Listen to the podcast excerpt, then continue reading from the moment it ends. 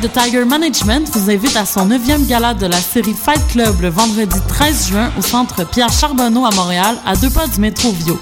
En finale d'une soirée riche en action, voyez Dirigeant qui affrontera le Mexicain Daniel Ruiz pour la ceinture NABF des poids légers. Pour informations et billets, consultez le www.eottm.com.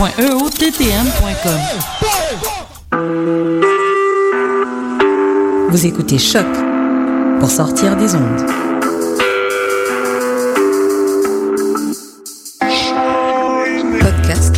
Musique, découverte. Sur choc.ca.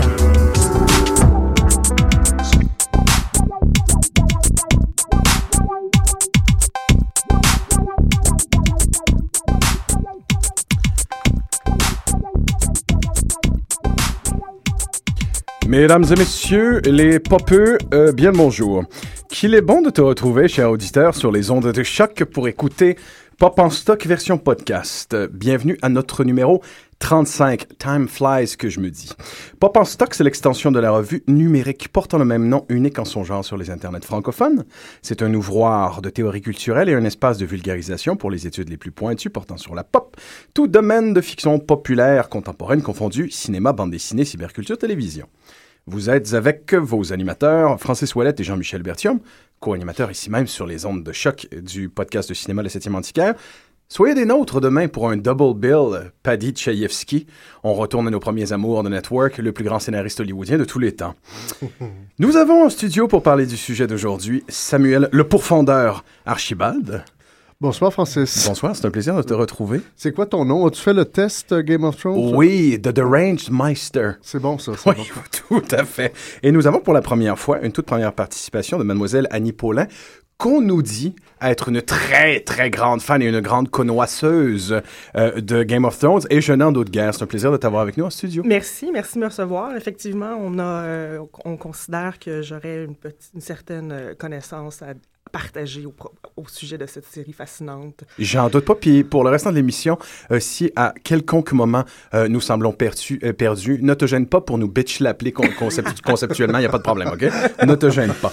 Donc, cette semaine, alors que vient de se terminer dans un fracas émotionnel considérable le dernier épisode de la quatrième saison de Game of Thrones, d'ailleurs, je me dois dire d'une manière assez prophétique, HBO, euh, voilà quelques années, avec son émission euh, The Wire, faisait dire à quelques-uns de ses gangsters cette jolie maxime It's all in the game, and the game's the game. Et à, à cela, j'ajouterais It seems that the game is a game of thrones. Mais bref, euh, pourquoi dis-je cela? Parce que HBO est en train de changer violemment la fameuse game en question. Les paramètres de- du succès de Gangster, de, de Ga- de Gangster of Thrones, ça, je veux voir ça demain. Je veux voir. Game of Thrones est en train de changer la game au grand complet. Pas juste HBO, mais en l'espace d'un seul et unique show. Euh, il faut désormais euh, composer avec des toutes nouvelles euh, contingences d'adaptation littéraire en télévision, de cruauté à l'écran, euh, de, de, de, de succès, de, de records, de codes d'écoute qui dépassent largement l'entendement et des guerres à n'en plus finir entre certains networks et certaines émissions de télé. Donc, euh, nous avons décidé de parler de ces, euh, de ces éléments qui font, qui changent drastiquement la fameuse game dont je vous parle, dont euh, nommément les records de téléchargement illégaux qui inquiètent à peu près pas du tout HBO. On, vous expliquera un peu pourquoi. Le niveau de qualité tellement démesuré euh, de cette émission qui fait que même les grands du cinéma commencent à avoir un peu peur. Des réalisateurs de cinéma qui sont généralement attribuables au circuit du art house euh, s'y mettent tranquillement. Euh, même Bruno Dumont, cette année, s'est lancé dans la télévision en faisant une série qui s'appelle Petit Quinquin. Et si Bruno Dumont fait de la télé, tout est possible. Les torrents de spéculation et de décortication et de détails qui sont partagés à chaque semaine sur le web, sur les processus d'adaptation, sur ce qui diffère, c'est plus complexe que jamais. Et la guerre absolument épique euh, qui est menée sur deux fronts celle des gens qui ont lu le livre et qui ne réagissent pas du tout de la même façon que les fans de la télévision qui n'ont pas lu les livres et qui sont parfois complètement berserk quand ils entendent un spoiler. Et ça, c'est pour le grand plaisir de ceux qui ont lu les livres. Mais il y a même un changement euh, de, de- y a- un changement de cap à ce niveau-là depuis la quatrième saison. Là, tout d'un coup, il se passe des choses qui fait que le fan pur et dur de la série télé va pouvoir narguer le grand le lecteur des œuvres de, de Martin. Donc, surtout, surtout, on pousse le spectateur plus que jamais dans son niveau d'implication émotive dans des nouveaux retranchements. Donc prenez garde, chers auditeurs, spoilers are coming faster than winter today. Mais moi, j'ai très envie d'entendre Samuel, qui a quelque chose de- d'assez intéressant à nous dire sur euh, euh, le sujet et peut-être même un petit peu de Star Trek on the side, which is always good. Oui, je vais être obligé de faire du next-gen. hein. No problem encore, with that. encore, encore plus, ce qui est encore mieux à, à mon sens parce que je suis un next-gener moi-même. Donc, euh, ben moi, je suis content. J'ai regardé le quatrième épisode. Il y a eu des morts. hein. C'est pour ça qu'on regarde Game of Thrones. On regarde ça pour voir Oui. des gens mourir. C'est essentiellement une pornographie de la mort, en fait, euh, Game of Thrones, comme d'autres émissions dont on pourrait faire le lien avec The Walking Dead. On regarde ça pour...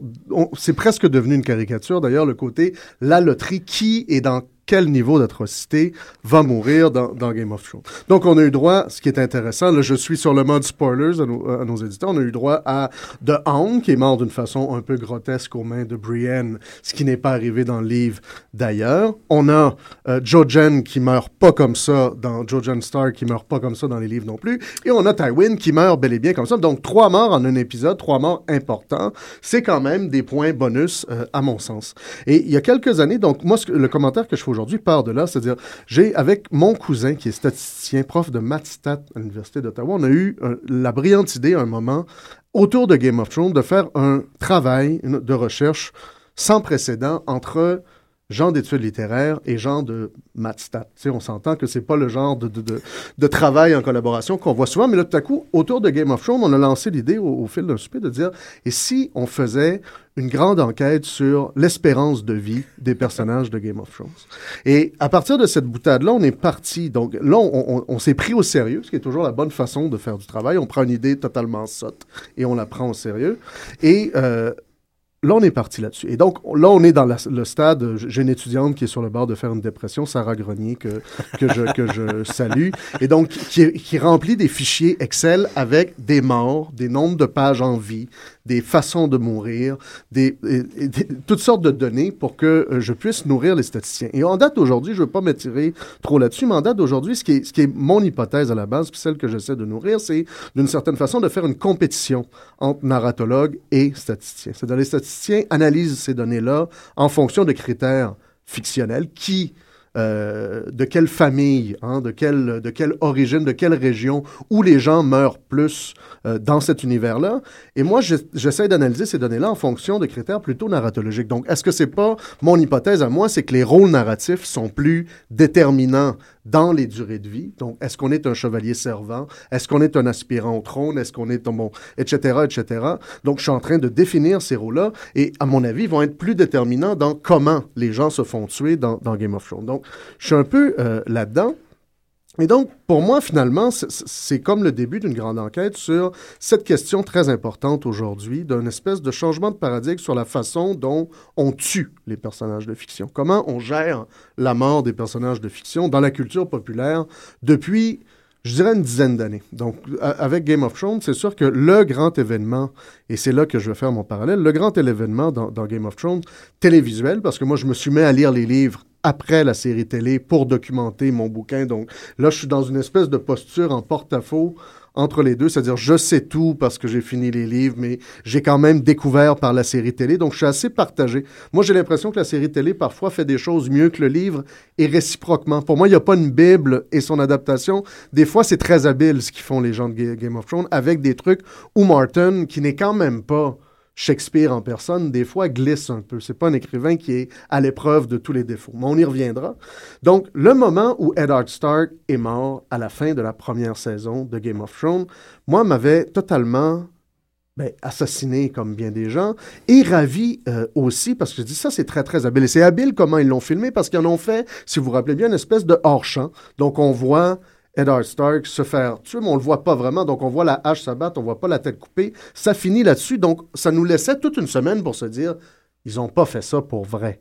Parce que, bien sûr, on n'y croyait pas, parce qu'on est dans un autre régime. Ils peuvent pas avoir tué euh, comment il s'appelle dans Sean Seigneur des Bean. Anneaux? Ouais, Sean Bean, mais dans Boromir. Seigneur- Boromir. Boromir, sais, ils ont pas tué Boromir encore. Ça se peut pas. puis il, il est trop, il est trop important, tout ça. Donc là, on était dans une espèce de déni. Et aussi, ce déni-là fonctionnait selon une mécanique un peu feuilletonneste. C'est-à-dire, comme ça s'était passé hors champ, on a dit, il y a eu un trucage, il y a un faux corps. Il va y avoir un truc digne de Rouletabille la semaine prochaine qui va nous expliquer que Stark est pas mort. Bien sûr, la semaine d'après, ça commençait par la tête de Stark sur un poteau. Ça fait que là, tu dis, OK, je commence à comprendre. Le gars est mort. Et je me rappelle d'avoir fait la réflexion à ma copine, la réflexion Next Gen, justement, de dire, il est mort comme Yar dans les Next Generation, il est mort comme un con. Voilà un personnage principal qui vient de mourir d'une façon tout à fait, au même, même pas d'un grand ennemi. Je veux dire, c'est pas Voldemort, c'est le petit roi Geoffrey dés- désagréable et laid et idiot qui le fait exécuter comme une vulgaire poule euh, sans tête, lit- littéralement. Et, et donc, il y avait quelque chose d'une extrême violence autour de ça. Rien d'épique. Rien d'élégant, Oui. une besogne basse. là, puis- Par là, sa propre épée. hein, Ouais, oui, non. Donc, il y avait quelque chose une- de l'ordre d'une souillure, de toute façon, de l'ordre de, de l'horreur totale. Et moi, donc, si je fais la référence à, à- à Next Generation, c'est que euh, dans The Next Generation, il y avait. euh, c'est la première fois que j'ai eu conscience de ça à l'époque. on remonte à aux années 80-90, mais à.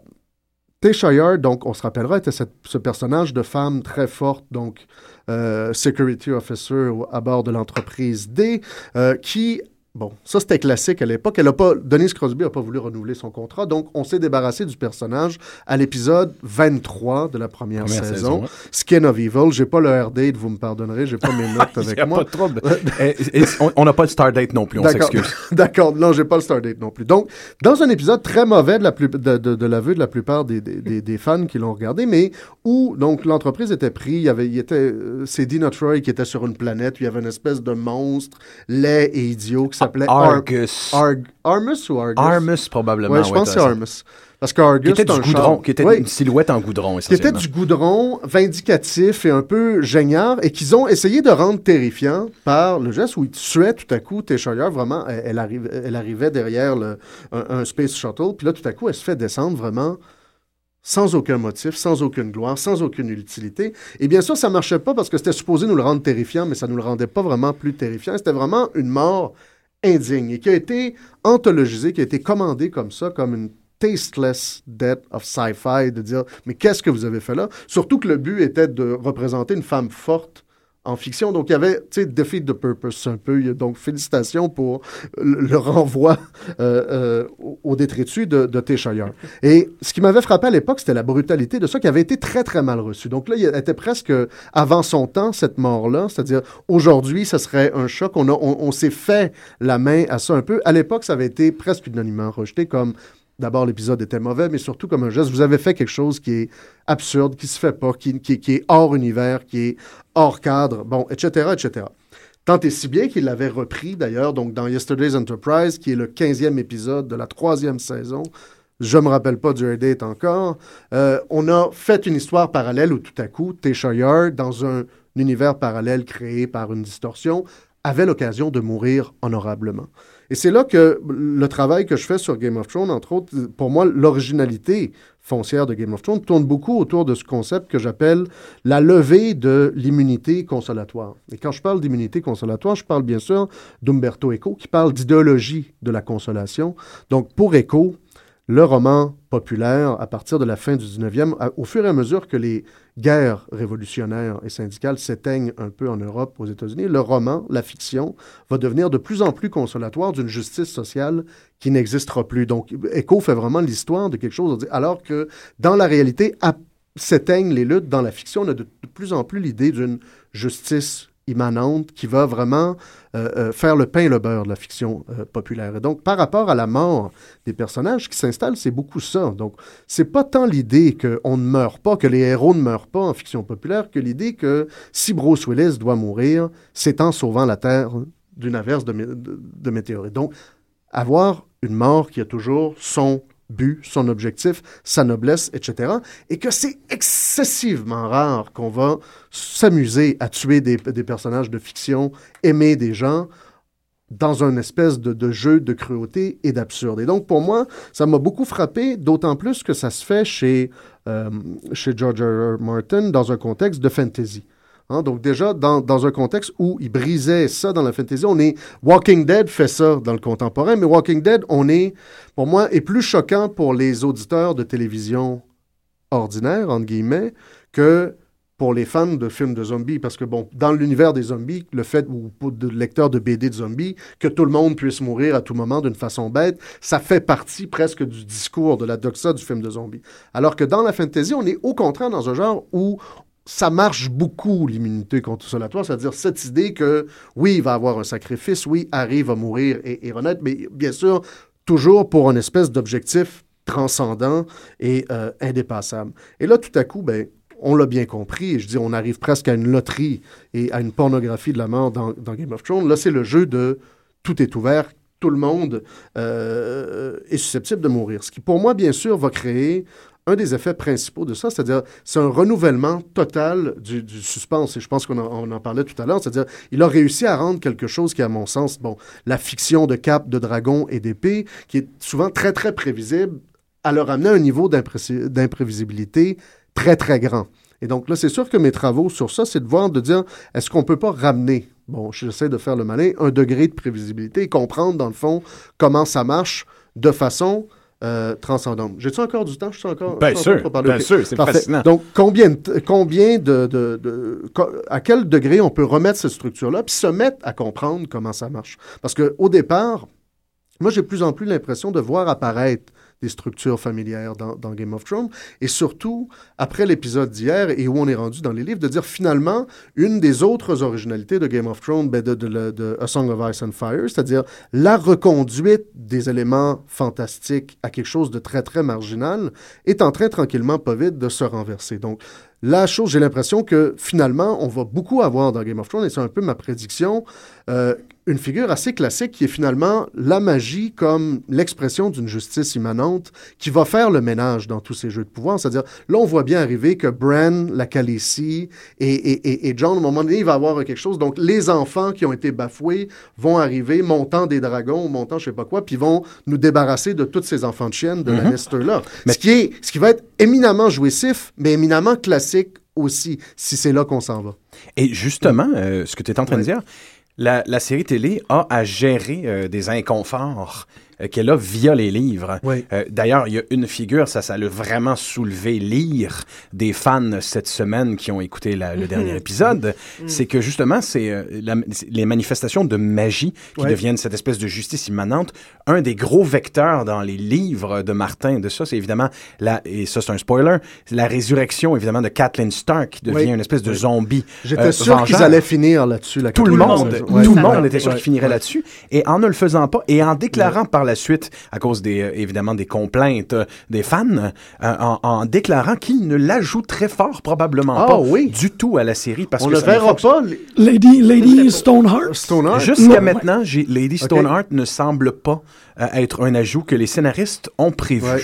Ben, J'étais très surpris. Ben, D'ailleurs, il y avait la scène avec The Hound puis, puis Brienne. C'est avec là, parce que à- au moment où il y avait la rencontre de Arya et de Hound, c'est à peu près le moment où, en, en temps de Game of Thrones, là, on voyait la déviation au, au moment où Brienne et Podrick allaient rencontrer On C'est même- s'attend à ce qu'ils rencontrent le Brotherhood. Oui, Ouais. c'est ça. Ça fait qu'ils ont joué un peu là-dessus. C'est même le moment de rupture à cet épisode-là où on se rend compte que euh, tout est possible. Là, tout d'un coup, il y a un monde de spéculation à faire et on est en train de dévier à une vitesse de plus en plus grande des romans de Martin. Ouais. Je- Ben, les, euh, si je peux me permettre, Oui. euh, Michelle Fairley, qui est l'actrice euh, qui incarnait euh, avec brio, dois-je dire, euh, Lady Kathleen, euh, en entrevue, s'est fait demander par un, un petit fin finot qui avait euh, évidemment fait ses devoirs et lu euh, les livres en question, si on pouvait compter à sa, à- à- sur son retour. Euh, évidemment, elle ne s'est pas prononcée, elle a laissé un, un flou artistique dans un sourire euh, énigmatique et ne s'est jamais euh, compromis à dire si oui ou non elle allait rentrer. Je dois avouer que j'étais pas du tout au courant que les producteurs avaient annoncé une éventuelle, un éventuel changement si drastique. Quoique, beaucoup se sont défendus, ont défendu l'absence de, de Lady Stoneheart à la finale euh, pour dire que son storyline, pardonnez-moi l'expression anglophone, euh, est un peu inachevé dans le- l'état actuel des livres. Donc, est-ce que on se permettrait de la faire revenir à la fin d'une saison pour probablement la voir totalement absente de de l'éventuelle saison Mais C'est un 5. peu comme la fille de Stanis qui, dont ils disent qu'elle est un peu en réserve parce qu'en même temps, à partir du moment, c'est vrai qu'au au stade où on en est, les aventures de Lady Stoneheart, on ne sait pas qu'est-ce qu'ils vont en faire. tu sais, Puis ça reste quelque chose d'un peu. Elle fait juste tuer des, des, des, des pseudo-Frey puis des, des, des sous-Lannisters avec. c- Euh, Tant euh, qu'on ne euh, sait pas à quel, à quel moment ça va rejoindre l'intrigue principale, c'est sûr que c'est un peu touché de, de l'amener. Elle exerce sa vengeance Ouais. de façon Mm. euh, euh, à, à sa- à la hauteur de ses moyens, finalement, même s'ils sont surnaturels. Il n'y a pas de, il y a pas de, de dénouement. Même moi, en lisant son, en voyant sa résurrection, j'avais beaucoup de difficulté à voir qu'est-ce qu'est-ce bien qu'elle allait faire Mm. avec ça. Par contre, euh, Ben, ça faisait un moment assez cool, ce- c'est- cela dit. assez, ouais, ça- Mais ça- en même temps, pour, pour eux, si je peux me permettre, c'est-à-dire ça par rapport à ce que je dis, à mon rapport à la mort dans la série, c'est-à-dire, moi, dans les livres, j'étais presque déçu parce que c'était une autre figure classique, c'est-à-dire, là, tu viens de faire ce que tu n'as jamais fait à partir de Head Start, c'est-à-dire, on attend des résurrections sur le mode super-héroïque, hein, comme ces, ces super-héros qui ne meurent jamais. Et là, il y avait une, ré- une résurrection de type super. Je veux dire, on l'a vu se faire tuer, il n'y a pas de tricherie. Et là, tu arrives avec une bébelle qui fait que tu, tu ramènes l'économie normale de la mort. C'est-à-dire, il peut arriver dans la fantasy que tu sortes un lapin d'un chapeau pour ramener quelqu'un. Mais d'un autre Là- côté, c'est intéressant parce qu'on accuse Martin de justement d'une façon un peu qui semble à une loterie, comme, comme tu disais si bien, de- d'éliminer Oui. des personnages comme ci et comme ça pour finalement se rendre compte que non seulement il tue tout le monde, mais c'est pas tout le monde qui est mort pour vrai. Donc ça change un peu la donne. On peut se permettre d'espérer sans trop non plus euh, s'imaginer que les pouvoirs euh, surnaturels, les magiques vont venir euh, sauver euh, la donne dans toutes, les, dans toutes les situations. Je trouvais que c'était quand même un petit retour ironique de Ouais. la situation qui, qui valait la peine d'être euh, d'être mentionné et ça me, ça me ferait beaucoup de peine de ne pas le voir euh, dans, la, dans la série. Mais en même temps, il faudrait pas non plus ignorer qu'un commentaire comme ça de la part de probablement YSF Benioff, Oui, absolument. c'est euh, à peu près égal à, à l'espèce de faux fuyant que, que George R. R. Martin faisait parce que les gens qui n'ont pas lu les livres ont euh, en fait manqué un des grands euh, leurres de, de, de cette, de cette série-là, de cette saga-là. C'est les derniers chapitres. Les espèces de chapitres preview. En fait, euh, toutes les éditions originales des livres ont un euh, chapitre bonus qui est rajouté à la fin du livre et qui dit ça, c'est ce que vous pouvez attendre pour le prochain volume. Mais George R. Martin, en parfait, en parfait joueur et trickster, en quelque sorte, ne publiait jamais ce chapitre-là. Donc, il était continuellement en train de mettre des, semer des pistes et dire, ben, non, je le ferai pas, ou tiens, je vous promets ça, je vous l'enlève. Il y a un jeu qui se fait et qui est essentiellement euh, fait- il n'est pas faisable de la même manière en télévision, mais qui se manifeste d'autant. Tu parlais tantôt de, de, de- de personnages qu'on se dit qui reviendra peut-être pas, ou non, non, ainsi de suite. Dès qu'il y a des rumeurs de casting, comme on en a eu une rumeur de casting pour la cinquième saison, là, on se dit, ah, ce personnage-là, tout d'un coup, là, le fil d'interprétation devient d'autant plus euh, déchaîné, parce que là, les gens disent, OK, là, ce personnage-là, puisqu'il a été recasté, il va prendre plus d'importance, on peut s'attendre à cet événement-là. Et là, ça fait encore la déambulation interprétative, comme les petits chapitres. Je trouve que moi, les chapitres, je, Euh, mais là, c'est moi, beaucoup. c'est moi qui apprends quelque chose, parce que je les sautais toujours en, en pensant qu'elle allait être dans le livre suivant, Non. et finalement, non, ça serait... ça- Non, Ces c'est des- c'est chapitres-là- vraiment des genres de teasers, en fait. Un peu Euh, C'est des gros euh, teasers, ouais, c'est des ouais, teasers de ouais. 40 pages là, que tu dis. Dans ah, laquelle certaines des idées sont complètement abandonnées, en fait. Absolument. C'est ça qui Oui, est- parce que bien sûr, il il, il savait pas. Il savait pas. Il pensait qu'elle allait le finir dans deux ans, puis finalement, elle finissait dix ans plus Ça, on tard. Ça fait jamais. tirait des plans sur la comète, de toute façon, en, en écrivant ces, bonus-là. Nous autres, on se disait, bon, Mm. pa- parce que les romans ont des, un, un calendrier de publication près aux 4 ans. Ça fait que pendant 4 ans, tu as ce chapitre-là dans la tête que tu dis, oh, ça s'en va dans cette direction-là, puis pas en tout. Là, euh, Mm. les, les fans en ce moment sont, commencent à s'impatienter, du moins les lecteurs, parce que Mm. euh, justement, le calendrier des quatre ans, bon, le dernier, euh, Dance with Dragons, le cinquième livre, est sorti en 2011. On s'attendait à ce qu'il sorte cette année, le sixième. Mm. Finalement, ça risque d'être l'année prochaine. Martin affirme avoir 400 pages d'écrites euh, terminées et prêtes à publier. Les deux premiers chapitres. Oui, à peu près. Je on pourrait, on est en droit de penser. Euh, évidemment, on commence à craindre pour sa santé, pour sa, pour sa, sa propre euh, vie, sa propre survie Ouais. par rapport à sa série. Ça serait quand même assez cocasse que qu'il se soit. euh, Dieu est ironique souvent. oui. hein. Moi, ça me fait craindre. Mais il l'a dit, il l'a quand même révélé. La fin, euh, Benioff et Weiss la, la connaissent. Les deux producteurs de la télésérie la connaissent, ainsi que Daniel Abraham, qui est celui qui se charge de la euh, de l'adaptation comic book. Ah, Donc, ce sont les deux, je trouve ça intéressant parce que d'un côté, c'est les deux groupes de personnes, si on peut dire, qui sont en qui ont la possibilité de produire quelque chose avec ça. Ils n'ont pas, il n'y a pas de révéler la fin à sa, à sa à son agente ou à sa euh, la, la, personne son lien à la, la, maison de publication, il a révélé ça à les, aux personnes qui pourraient réellement reprendre en charge mmh. la télésérie ou le livre ou l'histoire. Donc on est c'est intéressant parce que par rapport, tu sais, Francis a raison de dire, je pense qu'ils l'ont fait de façon habilement, c'est-à-dire en, en, commençant à dévier de, de, la trame principale, qui de toute façon, à partir de Feast for Crows, devient presque inadaptable. C'est-à-dire dans Feast for Crows, quand il c'est-à-dire quand il rajoute Dorn, quand il rajoute les Iron Islands, là, tu dis, qu'est-ce qu'ils peuvent faire avec ça? C'est-à-dire, ils sont obligés de, de, de, de, ramener. Tu peux pas, dans un show qui a déjà 40 rôles principaux, dire on va monter ça à, à 98. Donc là, là, ils sont déjà dans une espèce d'économie, mais en faisant ça, donc, ils ont rouvert un degré d'imprévisible, comme tu le remarquais bien. C'est-à-dire, là, on ne sait pas à quel point ça va, ça va dévier à partir de, de maintenant, euh, ou presque.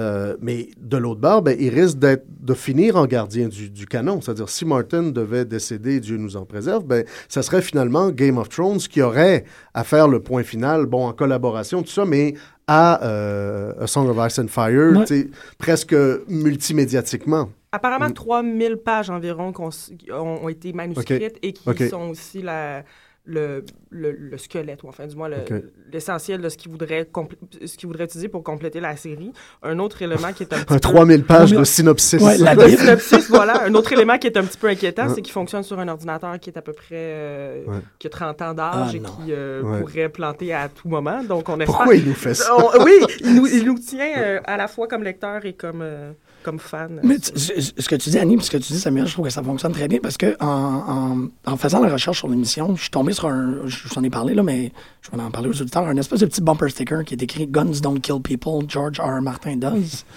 Et euh, c'est à ce point-là où j'ai commencé à réaliser que autant du point de vue de l'imprévisible et autant du point de vue de la fébrilité technologique, on a dans la figure de Martin quelqu'un qui est extrêmement inquiétant pour l'imaginaire nord-américain et européen aussi. Ces gens-là ont la peur de leur vie. En fait, tout le monde qui est euh, soit actif, euh, lecteur actif ou auditeur actif, ont peur de, George R. Martin. Tout le monde se dit que d'un instant à l'autre, il va tuer le meilleur ami, puis tout. puis je me disais, c'est très intéressant parce que, bon, ton exemple de Tasha est, très, très bon, mais il y a des gens comme Charles Whedon aussi qui sont faits une carrière sur cette idée-là d'être essentiellement ce que j'aime m'appeler des terroristes de l'imaginaire. Mm. C'est des gens qui vont bomber tout ce que t'aimes ou, ou tu sais, tout au whim, là, comme euh, ouais. sur, une, sur une plume et, et sur un 20$, piastres, ils vont le faire, ils s'en foutent. Si tu voles leur espace de parking dans le Walmart, ils vont probablement tuer Tyrion Lannister. Quelque chose comme ça. Fait qu'il y a, euh, il y a comme un, un, une très grande fragilité autour du personnage. On dirait que tout le monde y amène continuellement comme des M&M puis des Perrier parce qu'ils veulent qu'il soit content. Parce que les gens ont très ont énormément d'inquiétude par rapport à la structure de leur imagination. Tu peux pas continuer à faire ça. J'aime cette image-là du terrorisme de l'imaginaire? Ben oui. ben, moi, une des hypothèses sur laquelle on travaille, mais au long cours, c'est difficile. Je ne sais pas si ça va pouvoir faire l'objet du, du, premier tome, la petite plaquette que je vais faire là-dessus euh, euh, sur Game of Thrones et sa logique statistique, si on veut. Mais euh, à un moment donné, ce qu'on voulait se mettre à faire, c'est de voir s'il n'y avait pas une incidence. Mais tu sais, ça, ça serait très dur de faire des modèles mathématiques pour ça, mais l'incidence de la popularité sur la, la, mortalité au, au, long cours. Puis là, c'est très dur à mesurer parce que là, tu as une popularité qui vient du show, euh, qui vient des livres. Mais mm donc, essayer de mesurer le sadisme d'un auteur à partir de ces morts-là. Est-ce que, est que Tyrion Lannister, est-ce que aimer Tyrion, c'est le mettre en danger? Moi, je me suis posé la question. ouais. Et j'avais très, très peur. À un moment, il va le tuer. Il va le tuer. Oui, je saute sur cet exercice-là que tu es en train de faire. Les, ben, je, je, je vulgarise euh, euh, vraiment dans le plancher des vaches, là, mais je, moi, je, je, me faisais cette réflexion-là par rapport à une espèce de schéma de cruauté, parce que j'écoute en même temps euh, sauter sur le wagon avec moi. Mm. Vous allez voir, c'est quand même, quand même intéressant. C'est un très beau wagon. Walking Dead, euh, donc, qui existe en parallèle avec Game of Thrones, et qui les, les, parallèles sont plutôt assez nombreux. J'écoute religieusement les deux. Et toute proportion gardée, j'ai l'impression qu'en les regardant en même temps, les deux shows, ils, ils se rehaussent les forces l'un l'autre lorsqu'on les écoute en parallèle. Il y a dans les deux cas une grosse esthétique de la cruauté, il y a toute l'idée, l'idée de la problématique de l'adaptation littéraire, mais dans le même cas que, que pour Martin, on déteste et on veut bien traiter Robert Kirkman à cause du degré de contrôle qu'il a sur la série télé. Et on, on- on finit par, les fans finissent par l'insulter, le traiter de gros connard, être fâchés contre lui de façon véritable. Mais lorsqu'on lit les pages de courrier de la bande dessinée de Walking Dead et on retrouve la même énergie au- autour de ce qui est fait dans la série, euh, les gens s'adressent à Kirkman comme c'était un enfant de pute, mais de façon des fois très banale et amicale. You fucking bastard, you fat bastard. Le nombre de fois où Martin et lui se font traiter de fat bastard à cause de ce qu'ils ont fait à un personnage, et souvent, ce qu'ils ont fait à un personnage dans la série, alors qu'ils sont même pas responsables de ça à ce stade-là. Encore moins dans le cas de Kirkman. Mais les blessures de l'imaginaire sont tout aussi fortes que les blessures du monde actuel, du monde Ben, tangible. ton ça. ton idée du terrorisme, euh, du terrorisme imaginaire doit fonctionner parce que euh, regarde le, le parallélisme, entre les, les parallèles entre les deux. Les deux sont adaptés d'une saga. Euh, fleuve, Walking Dead, euh, ok, n'est pas, aussi fleuve, mais elle, elle le sera fort probablement un jour. C'est 10 ans de parution Ben, pas loin, oui, ça. Pas très loin, 128 pas très loin. Ça fleuve. En ça fleuve pas pire. 2011, euh, en 2011 euh, le ro- un, un roman de, de Martin devient euh, le best-seller du New York Times, à peu près en même temps que Walking Dead, qui était la bande dessinée qui vendait le plus à l'époque. Euh, il y a une, on, on- on voit une augmentation en flèche de saison en saison des deux. En, en fait, elle est presque, elle est presque parallèle. Euh, c'est deux œuvres où la cruauté euh, qui est prodiguée au personnage, le plaisir à les voir se faire décimer. les, d'ailleurs, mentionnons-le, plus le personnage est droit moralement, plus il, il mourra de façon ridicule et banale. Donc, c'en est d'autant plus savoureux. Des absolus trous du cul vont parfois devenir euh, tellement attachants après avoir fait des gestes complètement moralement répréhensibles qu'on ne veut pas les voir mourir. Ils deviennent presque les héros à la place des héros. Du moins, dans Walking Dead, c'est vraiment plus le cas Oui. encore que dans Game of Thrones. Mais dans of- Game of Thrones, oui. je- ben, Ben, J'allais dire que dans Game of Thrones, la notion de bien et de mal est assez évacuée dans la mesure où tout le monde est là pour sa peau.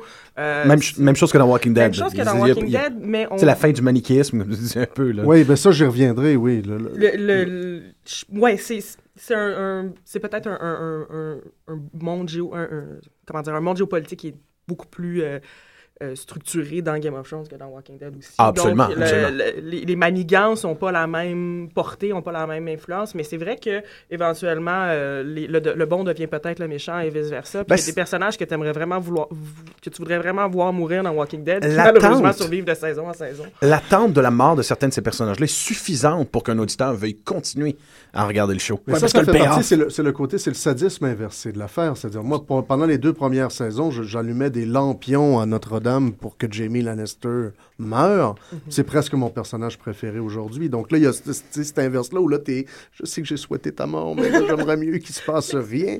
Donc là, il y, a- il y a ce côté-là euh, aussi. Et donc là, tu évoquais la question du manichéisme, qui pour moi est intéressante, plutôt, plus dans les livres, mais euh, ça parle d'adaptation aussi. C'est-à-dire, pour moi, l'autre innovation thématique, mais celle-là, elle est formelle aussi. Donc, à côté de la levée de l'immunité consolatoire, c'est le, non-manichéisme qui est narratif dans les livres. Donc, cette idée que, qui est assez novatrice en, fantasy, qu'il n'y a que des subjectivités. Donc, tu as raison de le dire, il n'y a pas de bien et de mal parce qu'il y a juste des gens qui ont leur raison, qui ont leur ethos particulier, qui ont leurs valeurs particulières et qui défendent des intérêts qui s'imaginent être euh, les bons ou les plus nobles. Tywin Lannister est un bel exemple de ça. C'est-à-dire, il, est en train de servir un idéal familial fort, quitte à être un jackass total avec tous les individus qui composent sa propre famille. Donc, il y a une contradiction, mais il y a quand même ça. Dans les livres, ce qui est intéressant, c'est surtout, justement, ces fameux POV chapters. Donc, tous les chapitres sont adoptent un point de vue, ce qui fait que tu as toujours le point de vue, son point de vue, pas nécessairement contraire, mais euh, adjuvant,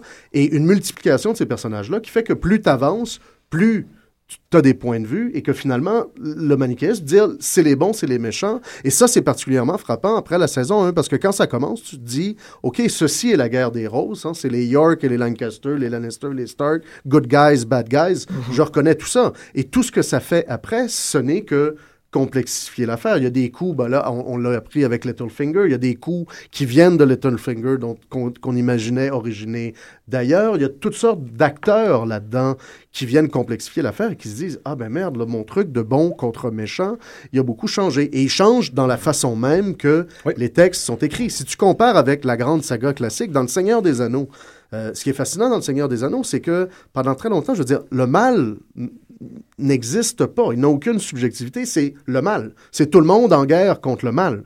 Et tu, vois, dans l'adaptation de Jackson, ce qu'il a dû faire, ce qui s'est résolu à faire très vite, c'est à devancer la trahison de, de Saruman parce qu'il avait besoin d'un antagoniste. Parce que si tu respectais la logique des livres, c'est juste du monde qui s'organise contre une espèce de mal informe pendant la grosse partie des deux premiers tomes. Tu sais, le mal, il est, pas, il est partout, mais c'est pas quelqu'un.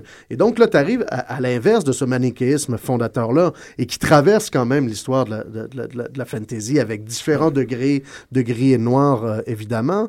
Mais là, tu arrives à un truc où tu dis, c'est même pas la question qu'il n'y a plus vraiment, que, que c'est pas bien contre méchant ou que les méchants sont un peu bons et que les bons sont un peu méchants. C'est que l'idée d'attribuer ces rôles-là est très, très, très compliquée. C'est-à-dire qui est un bon, qui est un méchant là-dedans. C'est presque en faisant un processus. crash. Ouais. C'est presque en faisant un processus de subversion de ce qui euh, détermine le héros. Tu, tu vois d'ailleurs, autant dans Walking Dead, autant à l'écrit, mais ça prend une autre forme dans les adaptations en- à, à la télé.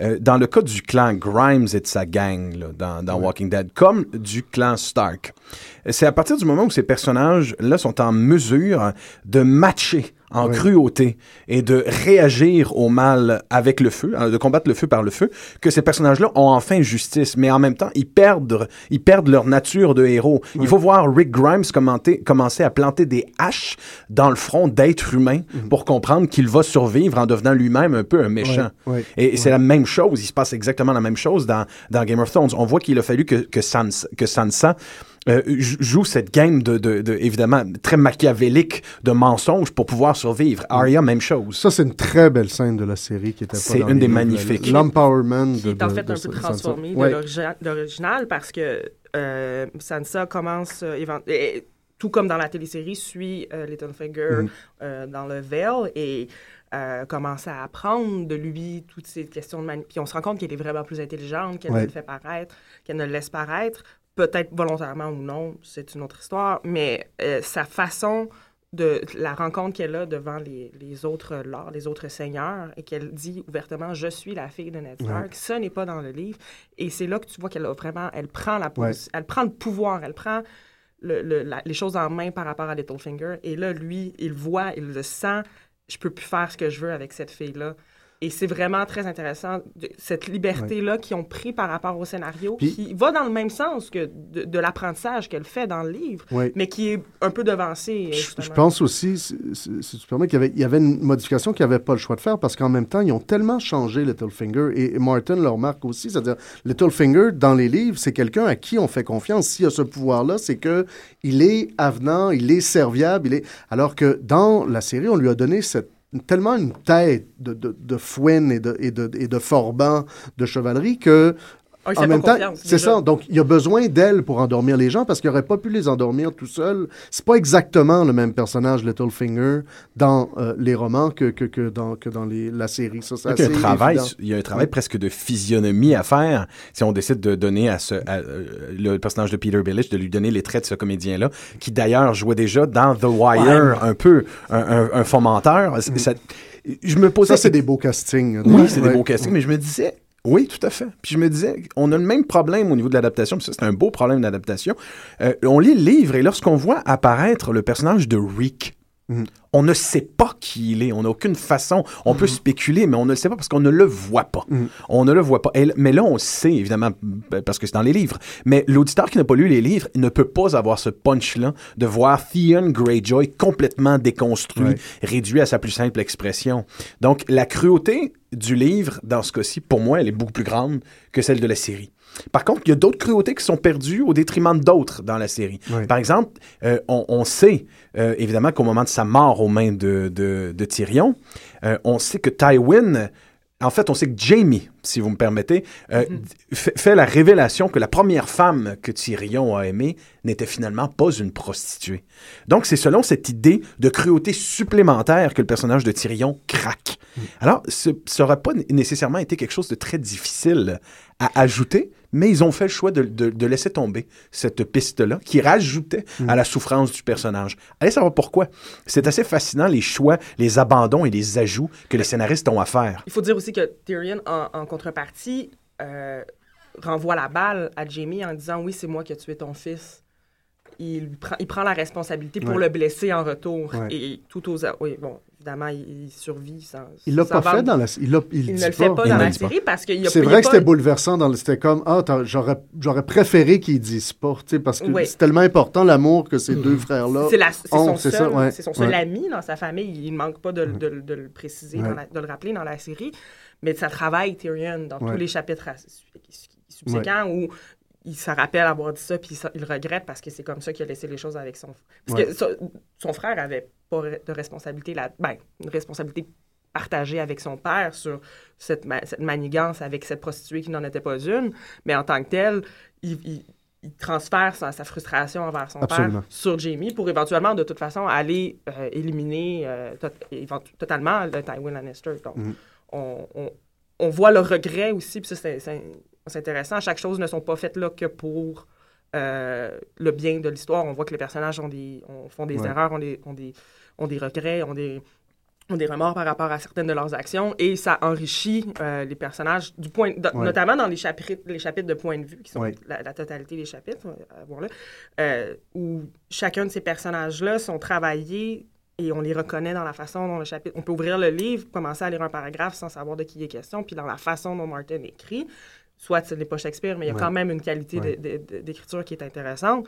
Puis on a certainement, à certains moments, même des scènes qui sont la, qui sont la même scène, mais les chapitres alternent entre deux personnes dans la même scène. C'est fascinant parce qu'on détruit complètement ce- ce- ce- cette idée de bien et de mal, de, on- de bon et de mauvais dans le livre. C'est malheureusement un peu évacué dans la télésérie, notamment à travers le, marketing qui polarise certaines, Plus, qui met de l'avant les Stark contre les Lannister et éventuellement aussi les Targaryen. Il gâche pas non plus la, la sauce complètement, mais on voit qu'il y a une certaine... Puis je pense que c'est aussi des- des- une volonté de, sa- de, de, retrouver des référents. Là. Je veux dire, on, on est tellement con- constamment Ouais. sur le bord de notre chaise à savoir est-ce qu'ils vont survivre, est-ce qu'ils vont... euh, que on a besoin de, de, se rattra- de se rattraper sur des schémas peut-être plus conventionnels et plus habituels. Oui, puis je pense que dans l'adaptation, il y a clairement ça. C'est-à-dire que moi, quand je dis, bon, euh, George R. Martin et, pas Shakespeare, c'est pas la question de Shakespeare pour moi, c'est plus la question au niveau de la psychologie des fois. C'est-à-dire qu'il va avoir le courage qui est très difficile à avoir en télévision, c'est-à-dire à laisser des personnages hors champ et à laisser des personnages vraiment pas sympathiques. Donc là, ben, un- une des grosses transformations aussi qu'ils ont faites, c'est toute l'espèce de lionisation du personnage de Rob durant toute la- bon, l'adaptation du deuxième roman, donc, le- donc ce qui court la deuxième, Qui troisième n'est, saison. qui n'est pas un personnage Le- de point de vue en passant. C'est qui un ça. Donc, Rob, Rob il n'est vu qu'à travers les yeux de sa mère dans les romans. Et il est vu comme ce brave guerrier, mais qui n'est pas du tout diplomate. C'est toute Caitlin qui, qui a réparé un peu ses, ses bévues. Donc, ça change le personnage de Caitlin. Ça change Rob. tu sais, Pour moi, la, la noce pourpre dans les livres est beaucoup moins bouleversante que dans la série Absolument. parce que ben, c'est terrible pour puis parce qu'elle voit mourir son fils, mais son fils, dans les livres, c'est un peu une ombre. C'est quelqu'un que tu vois à travers le regard. Tu l'as, tu l'as pas suivi, tu l'as- alors que Et dans le livre, d'emblée. ils l'ont beaucoup plus incarné dans la, dans la série. Et son épouse est d'emblée une ombre. Oui. Euh, ici, euh, Elle est même pas présente elle, au nom. elle, est elle, est- elle y est pas. Ouais. Elle, n'est- n'est pas enceinte non plus. Donc, euh, oui, il y a quand même. Oui, c'est ça, Occasionnellement, les scénaristes, ajouté, ils, ils- ils prennent l'idée de base. Ils savent respecter les idées qui sont très, très fortes de Martin. Mais oui, ils en ont. Moi, c'est quelque chose que j'aimerais vous entendre évoquer.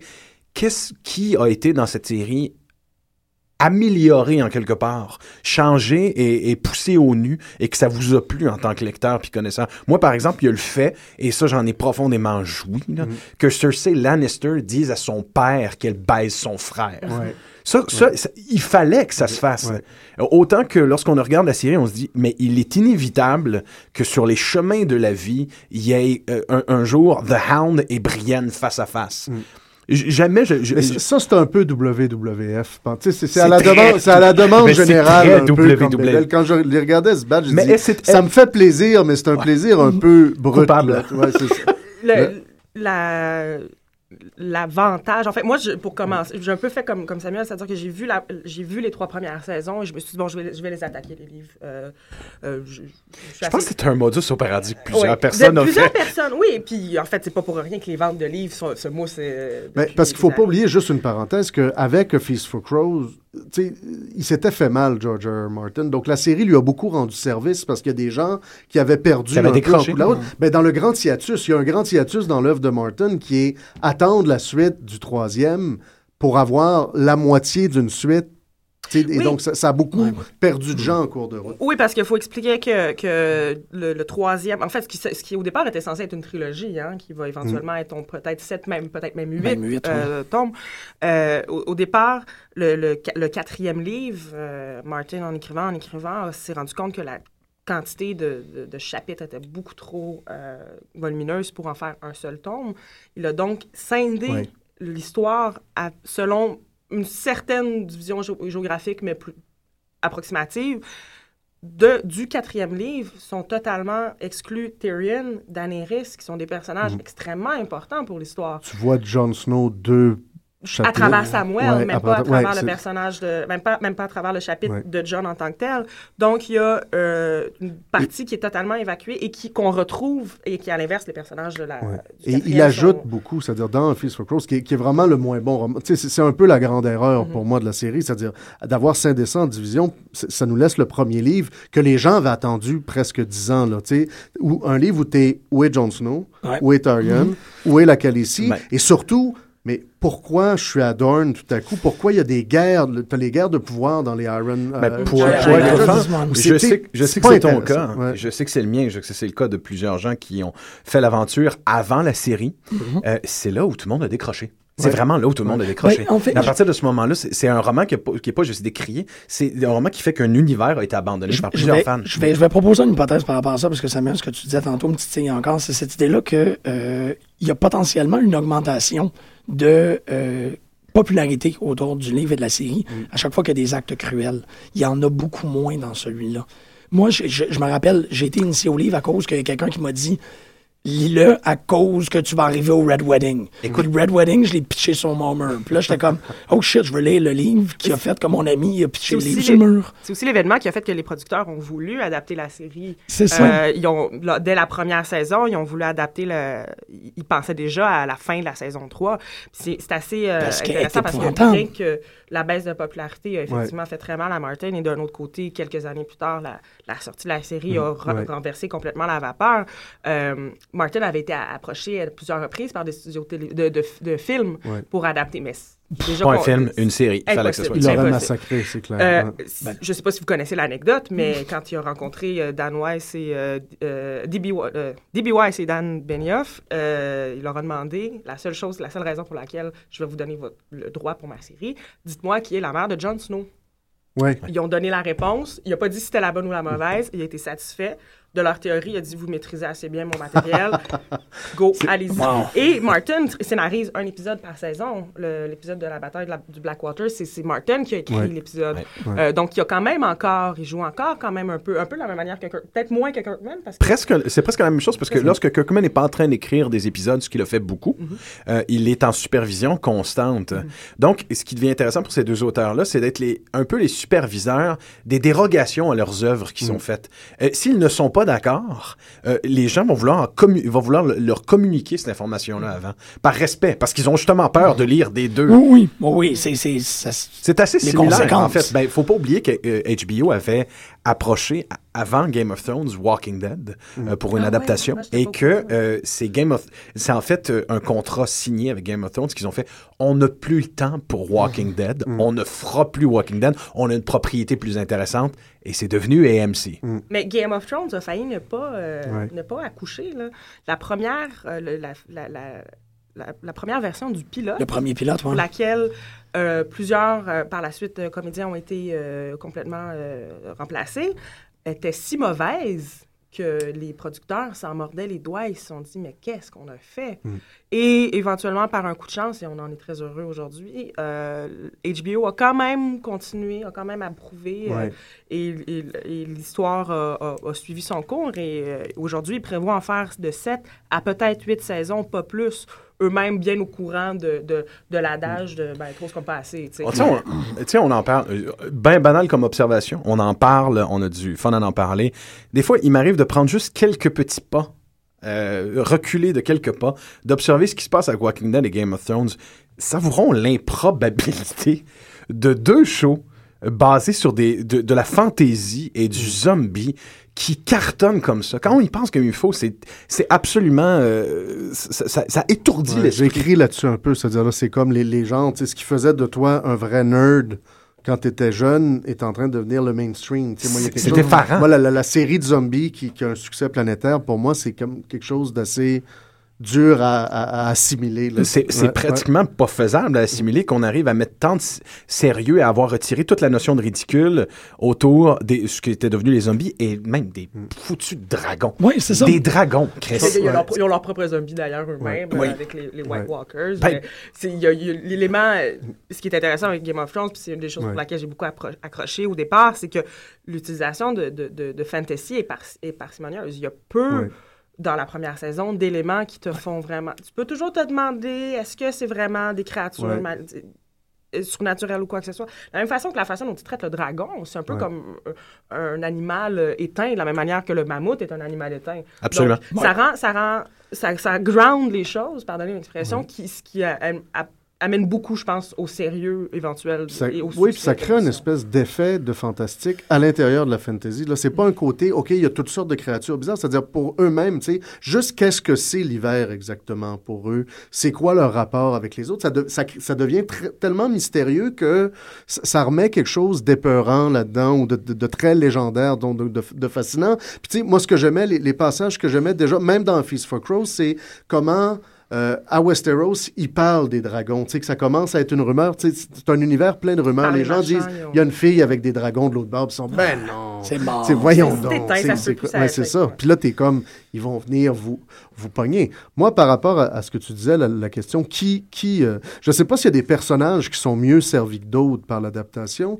Moi, je pense que c'est vraiment quelque chose. euh, des fois, on réussit, des fois, on manque. Moi, ce que j'ai l'impression, surtout dans la quatrième saison, là où le bas commence à blesser, c'est dans les motivations qui changent et les actions qui changent pas. Moi, je trouve que Cersei Lannister est en train de devenir deux personnages en même temps. C'est-à-dire, Cersei Lannister, dans les livres, surtout à partir de A Feast for Crows, elle est cette grandiose conne, excusez l'expression. C'est-à-dire, elle est conne, mais elle a aucune qualité vraiment rédemptrice, à part son... Elle fait des plans de plus en plus, on va le voir, des stratégies de plus en plus échevelées, Paranoïaques. à mettre tout le Ouais. monde démoniaque, mais Je suis, je suis Alors- tellement d'accord. alors que dans la série, là, à la fois, c'est-à-dire, il se passe les mêmes choses, mais l'ont humanisé. Ça fait qu'il y a des moments où. Elle tu finit dis- par avoir une qualité rédemptrice, comme tu dis. Oui, ça fait que là, il y a des moments où des fois, elle te sort une cruauté avec Tyrion, puis tu dis, ça, c'est celle des livres, mais je suis pas sûr que celle que tu montres, tu sais, Intéressant. elle comprendrait ça un peu plus. Puis moi, dans le quatrième épisode, le- là où j'ai eu beaucoup ce sentiment-là, c'est quand Arya ne tue pas de Hound. J'ai dit, la relation que vous m'avez montrée dans la série, je pense qu'elle l'aurait tué. Parce que ça, c'est... Moi, dans les livres, tu sais, dans les livres, il se rapproche jamais de Hound. Tu sais, être avec lui, elle veut toujours le tuer. Euh, tu sais, c'est vraiment... Il n'y a pas ça. Alors que dans la série, ça devient presque un karaté kid Mhm. cruel, cette affaire-là. Puis tu dis, à la fin, elle l'aurait tué parce que ils ont, ont quand même formé une relation. Alors là, tu restes fidèle à la lettre du livre, mais tes motivations de personnage, des fois, tu dis, il y a quelque chose qui accroche. ouais. C'est très, très particulier comment on retrouve aussi dans Walking Dead ce genre de relation-là. On, on déroge de la relation que les personnages ont les uns par rapport aux autres, mais on veut rester fidèle à la mort emblématique Ouais. qu'ils ont dans leurs séries respectives. Et parfois, ça change le sens, littéralement. Euh, effectivement, je suis d'accord, Arya aurait pu trucider, effectivement. euh, Oui, cer- certaines théories, euh, sans, Ouais. sans vouloir vendre euh, euh, le, le punch totalement, euh, considèrent que peut-être le Hound a survécu à cette... euh, OK. Ben oui. Qu'il soit, que ce soit mais est-ce que c'est que ce pas, soit- est-ce que c'est pas un peu aussi euh, sous-entendu dans les livres? Oui, tout à fait. Qu'il y a une possibilité théories- qu'il ait été soigné et qu'il soit encore vivant quelque il, part. il- il se- il aurait apparu à dans un chapitre, dans, euh, il y aurait eu euh, un chapitre où on fait une description d'un personnage euh, qui n'est pas nommé, euh, correspond énormément à celle de, de, de, de Hound. Mais il y a la rumeur, que mais il y a The Mountain aussi, Ouais. qui, qui, de toute façon le- a été probablement le deuxième ressuscité. Puis ça, il nous le montrait. aussi, ce qui est une- ouais, ouais. ces- ces Assez, manipulations. assez euh, tristement, on, voit, on, on, on, on verra moins sa souffrance épique au personnage parce qu'il va être vite, si Oui. on se fie à ce que la série nous montre, réanimé par des moyens pas très catholiques ou, Ou pas très moins, euh, septiens plutôt. Ouais. Oui, tout à fait. Mais- Ben, il n'est pas, c'est- il n'est pas un maître de toute façon, donc il peut se permettre de faire, euh, de faire Ah, ça. C'est bien- ben, C'est un bien creepy problème. fucker, ce C'est- personnage-là, Oui, by tout à the fait, way. tout à fait. Il prend plaisir à, à tester. euh. Dans, dans ce que j'avais, pour répondre un peu à la question que tu as évoquée plus tôt, euh, euh, on avait posé la question à Martin à- suite euh, à la première saison, si je me souviens bien, s'il y avait des personnages présentés dans la télésérie qui euh, lui faisait repenser un peu sa propre écriture. Et il avait cité Ocha, qui était Oui. la, la, la Wildling. Désolé, j'ai Oui. pas, pas pensé. La sauvageonne. La sauvageonne. Je n'ai pas, je n'ai Euh, pas préparé de traduction pour les termes. Euh, C'est un bon, plus beau personnage. certes, est un personnage qui est très, très secondaire, mais qui sert euh, et qui est utilisé justement dans, dans, des, dans, des, dans une certaine idée d'adaptation et de simplification de- de- d'éléments, euh, est utilisé euh, pour donc euh, sauver les frères euh, Stark. Et euh, Martin a été tellement impressionné, même au départ au casting, il a dit non, c'est pas comme ça, c'est pas comme ça que je l'avais. Puis il a tellement été impressionné par ce que les, les, les, les, les producteurs avaient fait qu'il a dit ouais, peut-être que je vais, je vais la, la, la réinsérer éventuellement dans mon histoire parce que, ouais, ils ont fait quelque chose, ils Ouais. lui ont donné une vie que, que, que j'a- que j'avais pas vue. Maintenant, c'est un personnage qui est très secondaire. On parle pas d'un personnage aussi important que Cersei, mais Ouais. qui, je trouvais que c'était tout à l'honneur des, des- des producteurs d'être capables.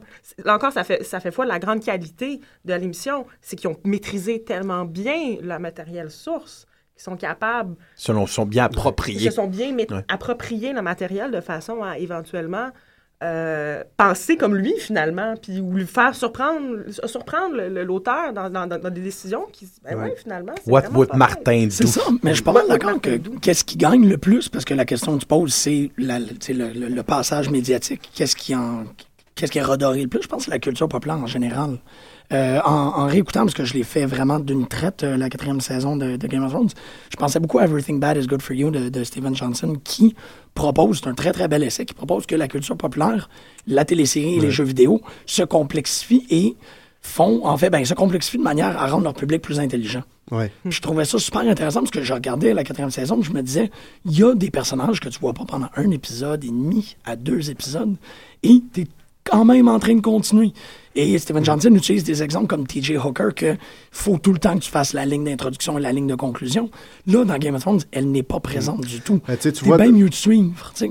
The Wire avait ce genre de, de, de- de Absolument. complexité-là, mais The Wire était pas une série populaire comparée à Game of Thrones. Exactement. À l'époque, c'était vraiment comme un goût acquis d'être capable de naviguer dans cette complexité croissante-là de The Wire, alors que Game of Thrones a une espèce de succès planétaire où on réussit à suivre tous ces méandres-là et à s'y intéresser aussi. Et comme je le disais, en même, temps, ils ont, fait une économie. Et là, c'est là où je suis très curieux des prochaines saisons. là, ils vont avoir un gros équilibre à faire entre comment ils vont streamliner, pardonnez mon français encore une fois, ce qui est de plus en plus touffu dans les livres. Et ils ont déjà pris cette avenue-là. Tu sais, à peu près tous les fils de famille, il y, a, deux enfants, il y en a huit dans les livres, presque systématiquement dans les familles de tous les personnages. Donc, il y a une espèce de pléthore qu'on diminue aussi. Et bien sûr, bon, comme je le disais, la question de la magie. Moi, ma, Dulcinée, mon épouse, hier, en, regardant la dernière euh, de Game of Thrones, on n'avait pas pu la regarder lundi, il y avait de la balle, mais elle était un peu fâchée. Tu sais, il y avait un côté, la scène avec Bran qui se rend euh, aux enfants et à- au bonhomme dans l'arbre, elle dit avec les squelettes qui se lèvent, elle dit là, ça pour moi, c'est Baldur Gate, c'est quelque chose, il y a quelque chose de jeu vidéo là-dedans qui l'a agressé. Et j'ai hâte de voir ça parce que comme, comme toi, euh, moi, le côté comment la, la magie était jouée en demi-teinte me fascinait beaucoup. Et bien sûr, on sait que on s'en va forcément vers quelque chose de plus en plus magique. ouais. Ouais. Mais il y a quelque chose que j'ai. Je suis une fan de la série, je suis une fan du livre, mais il y a quelque chose que j'ai trouvé de la, de- du dernier épisode où plusieurs personnages, justement, avaient été effacés de certains épisodes. Peut-être qu'il y avait eu même un creux dans la, dans, au milieu de la saison. Puis là, tout d'un coup, bang! Un dénouement pour tous les personnages. Ce qui n'est pas toujours le cas dans les autres finales des autres. euh, des autres ça en faisait. Elle était très dénoueuse, la, ca- finale de la quatrième. À, Ouais. à dire et à faire, ça a peut-être gâché un peu le- l'effet, mais on verra. Je euh, vous remercie beaucoup d'avoir été. On fait une émission spéciale Mère de Jon Snow l'année prochaine pour la- les geeks absolus de la série. Ben, moi, je pense que l'avantage qu'on va avoir définitivement, puis on a déjà un peu cet avantage-là avec Walking Dead, c'est d'avoir la possibilité d'un univers déjà établi qui déroge de son canon et qui permet aux fans des univers qui ont été établis avant de voir de nouvelles aventures, de voir des nouvelles probabilités, Absolument. cette espèce d'univers parallèle. Et je pense que le futur va être pas mal plus impressionnant que ce qu'on pourrait croire. Passez une excellente fin de journée, chers auditeurs. On se voit la semaine prochaine.